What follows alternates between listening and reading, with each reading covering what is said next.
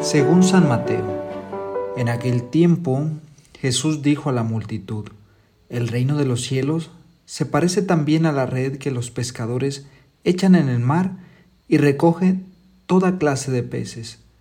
Cuando se llena la red, los pescadores la sacan a la playa y se sientan a escoger los pescados. Ponen los buenos en canastos y tiran los malos. Lo mismo sucederá al final de los tiempos.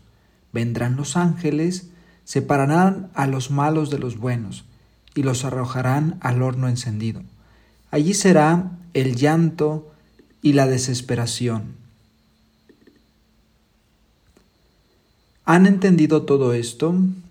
Ellos le contestaron, sí.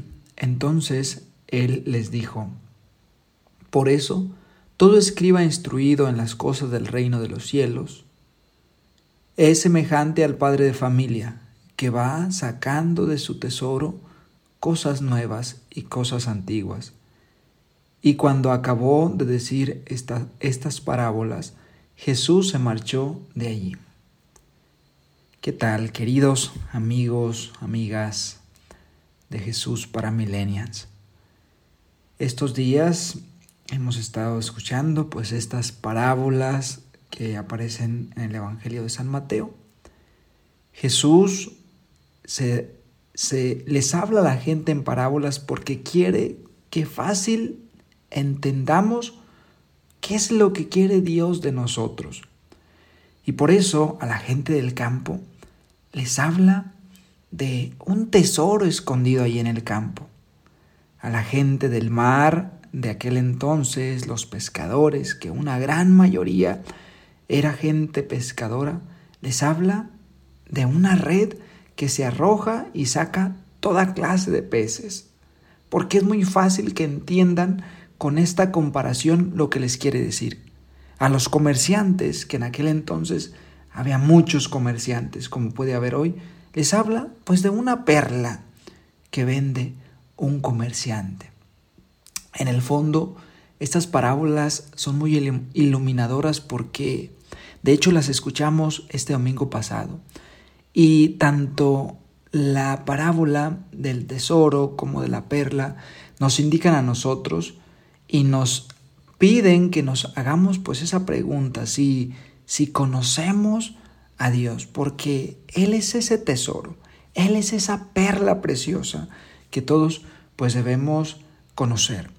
Hoy nos habla de una red, una red que recoge toda clase de peces. Pues la palabra de Dios es este, esparcida por el mundo y escuchada por todos. Y depende de nosotros si la tomamos, si la hacemos nuestra, si seguimos este, este itinerario de vida que son los evangelios, si hacemos caso o no hacemos caso. Por eso la red es arrojada para todos. Y entonces ahí en esta red, pues atrapa toda clase de peces. Pero hay quien, hay quien hace caso y hay quien no.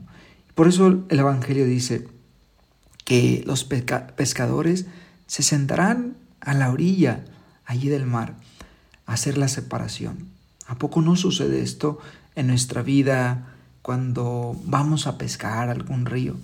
Si vemos que es un pez muy chico, pues no lo sacamos, o lo tiramos, o lo volvemos a arrojar, pues al mar, al agua. Eso hacen los pescadores en el mar. Dice Jesús que así sucederá al final de los tiempos. ¿Por qué? ¿Qué es lo que quiere decir esta parábola? También tiene un sentido, pues creo yo, este, un tanto escatológico.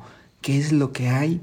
Pues después de, vivir, de disfrutar y de hacer nuestra la palabra aquí en esta vida. Y por eso dice, al final de los tiempos sucederá lo mismo, pasará lo mismo entre nosotros.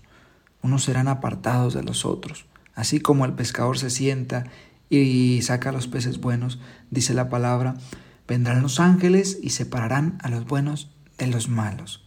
La red es arrojada para todos pero no todos, este, pues somos atrapados en esa red o no todos hacemos caso pues a la palabra, al evangelio que es sembrado en estos terrenos que somos nosotros, en nuestro corazón.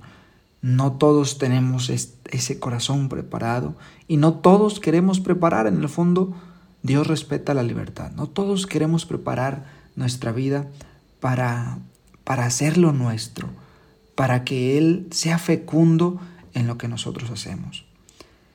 Que la gracia del Espíritu Santo nos ayude a ser peces buenos, a ser terrenos buenos, a, a encontrar esa perla que es Jesús, que es Dios, a encontrar ese tesoro que es Él. Esto fue Jesús para Milenias. Soy el Padre Omar Magaña Mendoza.